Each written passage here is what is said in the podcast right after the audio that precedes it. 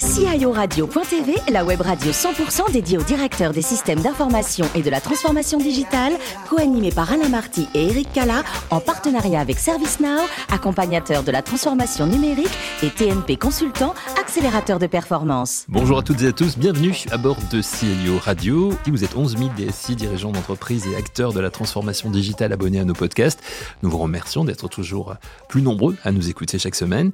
Vous pouvez évidemment réagir sur nos réseaux sociaux sur notre compte Twitter, notamment CIO Radio-du-Bas TV. Ça, c'est l'adresse. Pourquoi animer cette émission? J'ai le plaisir d'avoir à mes côtés Mehdi Kalel. Bonjour Mehdi. Bonjour Eric. Toujours en pleine forme, toujours souriant. Et toujours, associé chez TNP Consultant en charge de l'offre digitale et solutions. Tout à fait. Mehdi, nous recevons aujourd'hui Fadi Fakouri. Bonjour Fadi. Bonjour. Vous êtes euh, Director of Information Technology de Microport CRM. Absolument. Je l'ai dit en anglais, mais bon, j'aurais pu le dire en français, mais c'est bien puisque c'est votre titre. euh, C'est une entreprise internationale. On est une société internationale, absolument. Voilà, donc c'était important de, de le dire. On va s'y intéresser dans un instant, mais d'abord un mot sur votre parcours. Vous êtes né le 18 juillet 1971 au Liban. Vous faites au départ une formation en biologie que vous commencez justement au Liban. Comment l'informatique est-elle entrée dans, dans votre vie et qu'est-ce qui vous a séduit? Ah, C'était un hasard, euh, tout à fait un hasard. Je voulais faire dentiste euh, et j'ai commencé pour faire dentiste. Et puis euh, au Liban, à l'époque, il y avait encore euh, quelques événements qui fait que la fac était fermée pendant un certain temps.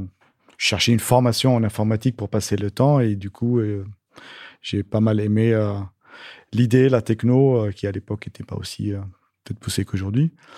Et du coup, je suis entré dedans comme ça, et puis je suis au bout. Je suis toujours un passionné comme et étudiant depuis les années 90. Voilà, la, la passion, une fois qu'elle touche hein, tous les DSI, c'est assez, classique. Donc, vous, vous avez fait votre formation à la au, Li- au Liban, vous êtes venu ensuite en, en France, Absolument. notamment à Aix-en-Provence. Hein, et C'est là que vous commencez aussi à travailler, en fait. Vous commencez votre vie En fait, professionnelle. je, je fais la dernière année euh, de mes études à l'IAU d'Aix-en-Provence, à Périca.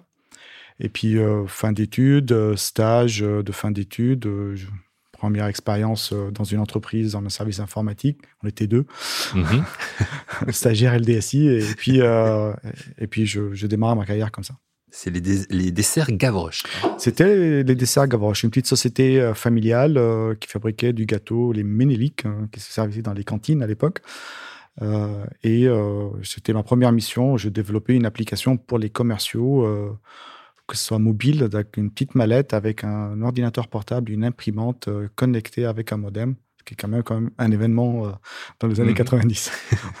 Donc, vous aviez déjà les, les mains dedans, hein, directement. Absolument, euh, voilà, absolument. Déjà sur le, sur le terrain. Vous montez ensuite à, à Paris, parce que bah, c'est là qu'il se passe aussi beaucoup de choses. Vous entrez par l'informatique dans un univers proche du, du médical, justement. On y revient, puisque vous vouliez être dentiste. Unilog, et là, vous allez y rester quand même quelques années. Mais J'ai fait le tour vite fait chez Gavroche, donc euh, au bout de un, un an et demi, euh, je cherchais à autre expérience, euh, à évoluer, et puis on- tout de suite c'est Paris, euh, les gros projets, les grosses sociétés, donc euh, je monte sur Paris, société de service où on fait nos armes tous euh, pour apprendre, euh, plein de clients, par hasard dans une entité plus industrielle, euh, pharma, on fait de l'Aventis, du Lilly, euh, un peu de, automobile, euh, PSG, PSA, Renault. Et je passe à peu près 7 ans euh, chez Unilog, qui devient Logica, qui est maintenant CGI. Voilà. Donc, euh, et après, l'entreprise qui suit, c'est un petit peu le, le même parcours, euh, je dirais, de, de, de changement, de, de, fusion, acquisition, puisque vous arrivez chez, chez, chez Sorine, hein, je crois, qui, qui en fait. Je rentre chez LA Medical à l'époque, qui s'appelait, euh, qui n'est pas encore devenu Sorin. Ouais, Et j'avais un peu fait le tour dans le SS2I. Ok, on a vu des clients, des projets, mais c'est pas ce que je veux. Je voudrais plus de responsabilité à décisionnaire de mes choix et ne pas avoir une étiquette de consultant, chef de projet SAP, mais pas Oracle. Euh, non, je voulais tout voir et euh, je voulais passer de l'autre côté de la barrière. Donc, je rentre chez la médicale en temps, pour une mission de deux semaines d'ailleurs et j'y suis depuis 20 ans. voilà, c'est ça depuis longtemps. Avec juste une petite euh, parenthèse, on va dire, en, en 2008, vous faites quelques infidélités. Je, ouais, je m'ennuie vite. Il faut m'alimenter. Donc, au bout de, au bout de quelques années, j'ai fait le tour. J'ai installé des outils industriels chez la médicale, qui est devenu Sorine. Puis, je voulais voir un peu ce qui se passait ailleurs. Euh, C'était le mauvais timing, enfin, en 2008, 2009, début de la crise. euh. Mais le projet était intéressant, la refonte du système d'info de Chronopost. Euh, mais c'était, c'était compliqué pour eux, puis pour moi. Et puis, euh, comme je vous ai dit, euh, last in, first out. Voilà, donc vous revenez chez, chez, chez Je reviens chez Sorine. Et aujourd'hui, vous êtes donc euh, euh DSI, on le disait, de Microport CRM, euh, qui fait partie donc du, groupe. Racontez-nous un petit peu comment s'est fait la fusion et comment Microport CRM est apparu. Alors, euh, Ella Medical, qui appartenait à l'époque euh, à Santé-Labo, voulait vendre cette entité Santé-Labo. C'était racheté par Sorin, qui est un groupe italien, enfin, la mhm. SNIA, qui est un groupe qui monte le groupe Sorin qui achète plusieurs entités medical device et qui crée le groupe. Après, Sorin fusionne avec Cyberonics, qui est un groupe américain, pour donner Livanova. Quelques années plus tard, Livanova décide de vendre l'entité CRM, donc CRM pour le Cardiac Management. Euh, et euh, Microport achète cette entité. Mais Microport, on était en joint venture avec eux quand on était italien encore Sorin, parce que pour vendre sur le marché chinois, il fallait avoir presque une usine. Donc on avait monté une usine en Chine pour assembler et vendre nos produits en Chine. Et donc Microport CRM, quel est son, ADN, quel est son, son rôle aujourd'hui? On fabrique des stimulateurs et des fibrillateurs cardiaques implantables. Mhm. Euh, on fabrique à peu près 70 000 implants par an. Euh, on est cinq dans le monde sur ce marché. On est les tout petits. Il y a trois Américains, un Allemand et nous.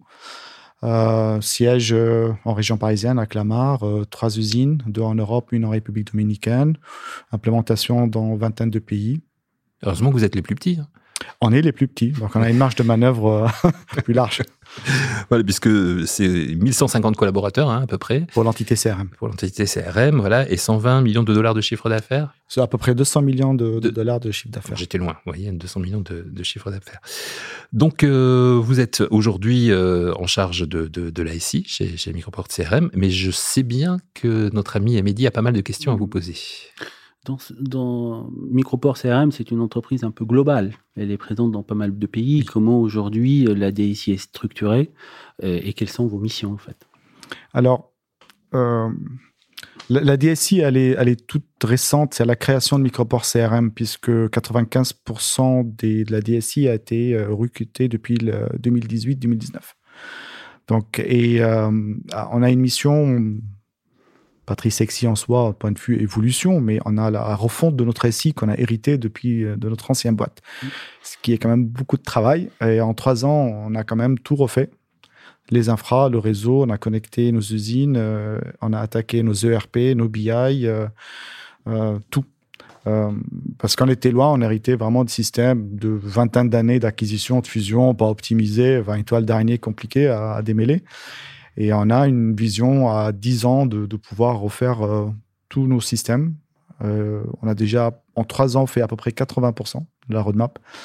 Et les derniers sont les plus compliqués parce que c'est des chantiers métiers qu'on a sollicités pendant quelques années beaucoup et qu'on ralentit un peu parce qu'ils ont leurs propres problématiques industrielles, marché, et il faut le développer. Mais on a une, très, euh, une roadmap très, très, très challenge.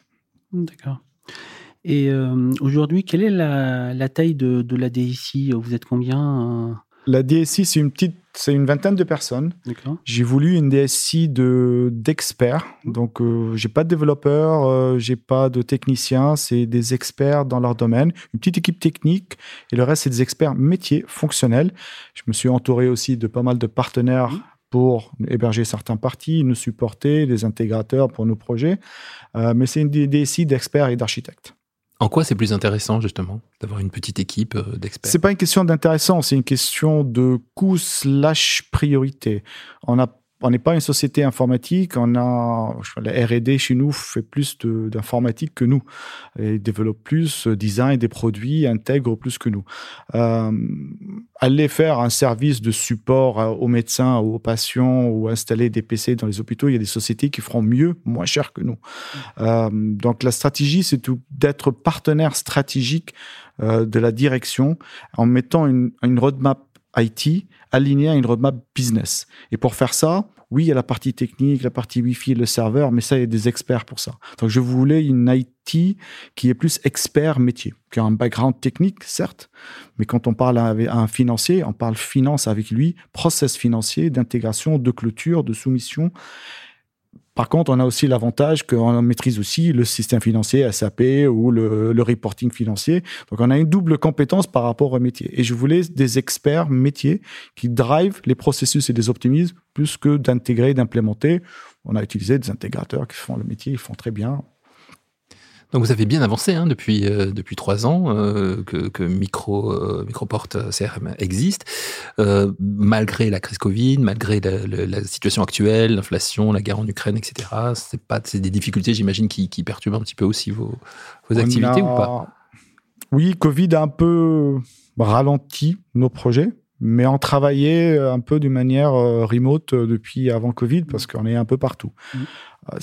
J'ai envie de dire, ça a beaucoup plus aider l'IT à accélérer, parce qu'on n'a jamais passé un change management aussi vite. Mm. On terminait nos, nos, chantiers infra, on, on, mettait des outils de collaboration.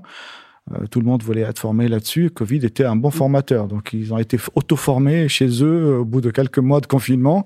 Ça a été très bien et très bien maîtrisé. Euh, J'ai envie de dire, euh, vous avez terminé un chapitre de trois ans refente un peu de l'héritage que vous avez eu, le MUFEUIL applicatif. Quelle est la feuille de route d'ici trois ans, en fait, et les top euh, sujets prioritaires que vous voulez euh, enclencher pour apporter de l'innovation, euh, des sujets intéressants Alors, on a terminé la partie infra, réseau et mmh. ERP, et là, on, attaque un peu notre outil industriel. Ah, cœur de métier? Absolument. Mmh. Parce que le tout industriel, on l'a un peu sécurisé parce qu'il y a toutes les fonctions support, les systèmes support autour, pour s'assurer qu'on arrive à monter en, en, compétences. Et là, on rentre dans les, les parties. On a trois usines physiquement différentes, mais on a un process, ils fabriquent les mêmes produits. On fait la partie microélectronique à Clamart, qu'on envoie en Italie pour faire de l'intégration et de la stérilisation, c'est notre central warehouse. Donc, euh, République dominicaine fait des sondes et envoie en Italie pour stocker, et, depuis, euh, l'Italie en vend partout. Du point de vue système information, c'est une usine, un processus, mais trois physiques. Ces trois sociétés viennent de trois usines viennent de trois sociétés différentes. Ils ont des processus de d'inventaire différents, de clôture différents, de fabrication. Donc, on rentre un peu dans les systèmes de traçabilité, de fabrication, de, planification pour aligner et optimiser ce processus. Il y en a pour quelques années devant nous. Et donc là, on est plutôt dans une refonte des, des process ou à la recherche d'une efficacité opérationnelle dans l'exécution via des process d'automatisation du RPA, euh, du BPM ou des réflexions type process mining, je sais pas. il y a les deux. Euh, deux, des trois usines sont assez automatisées avec un Manufacturing Execution System qui mhm. fait la traçabilité.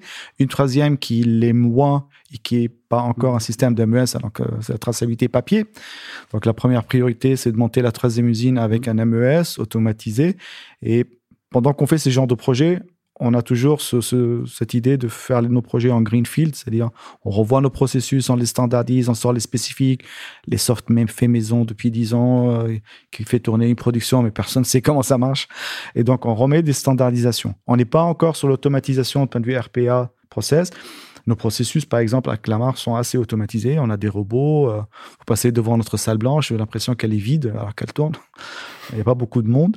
C'est moins le cas en République dominicaine où le processus est assez manuel. Donc, on aligne un peu nos, processus pour des raisons aussi réglementaires. Et à partir de là, on intègre, on optimise et on automatise nos processus. Votre cœur de métier, c'est aussi contribuer à sauver des vies. Hein. C'est l'ADN de, de Microport euh, CRM. Euh, J'imagine que la sécurité aussi, du coup, a un rôle extrêmement important auprès de, auprès de la DSI euh, Ça l'est pour le système d'information de la boîte, ça l'est encore plus parce qu'on gère euh, une plateforme qui fait communiquer nos patients avec les médecins, parce que certains parties de nos implants communiquent avec les médecins avec un boîtier qui est chez le patient. Et donc absolument, la sécurité, c'est euh, le cauchemar de tout DSI, surtout quand on gère des données patients et d'une manière générale des données importantes, stratégiques pour la boîte. Euh, donc c'est un combat tous les jours. Risque zéro, ça n'existe pas. Euh, comme je dis toujours, la faille est toujours entre l'écran et, et, le siège. Mmh.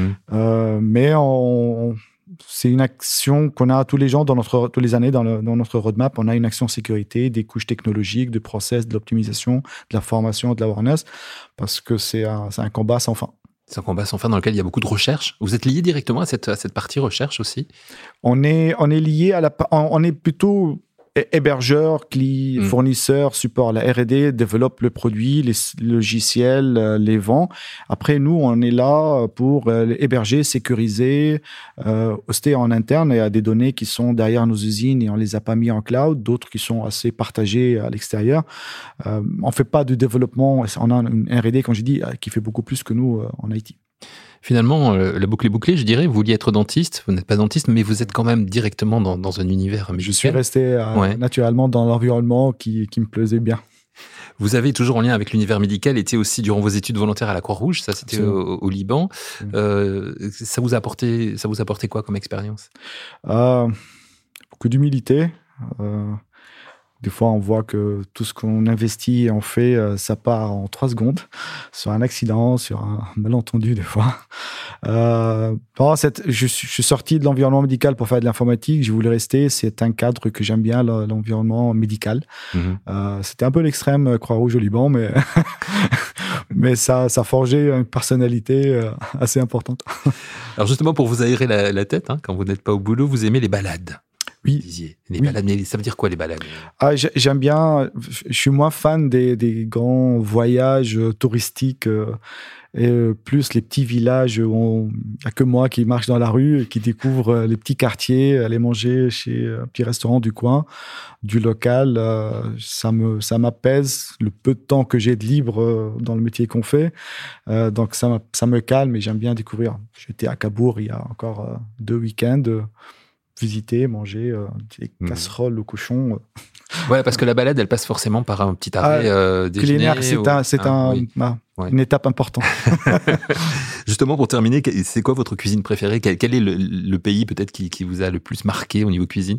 Ah, je, je, suis fan de la, de la cuisine japonaise. Je suis d'ailleurs fan du, du Japon lui-même et, et, je trouve c'est c'est une culture, c'est une vie, c'est une ville. Tokyo est magnifique calme, euh, zen.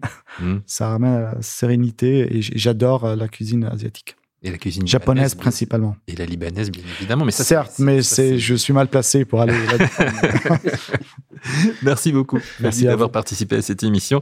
Merci. cher euh, Mehdi. C'est la fin de ce numéro de CIO Radio. Retrouvez toute notre actualité sur nos comptes Twitter et LinkedIn. Et rendez-vous mercredi prochain à 14h précise pour une nouvelle émission. L'invité de la semaine de CIO Radio.tv, une production B2B Radio.tv en partenariat avec ServiceNow, accompagnateur de la transformation numérique et TNP Consultant, accélérateur de performance.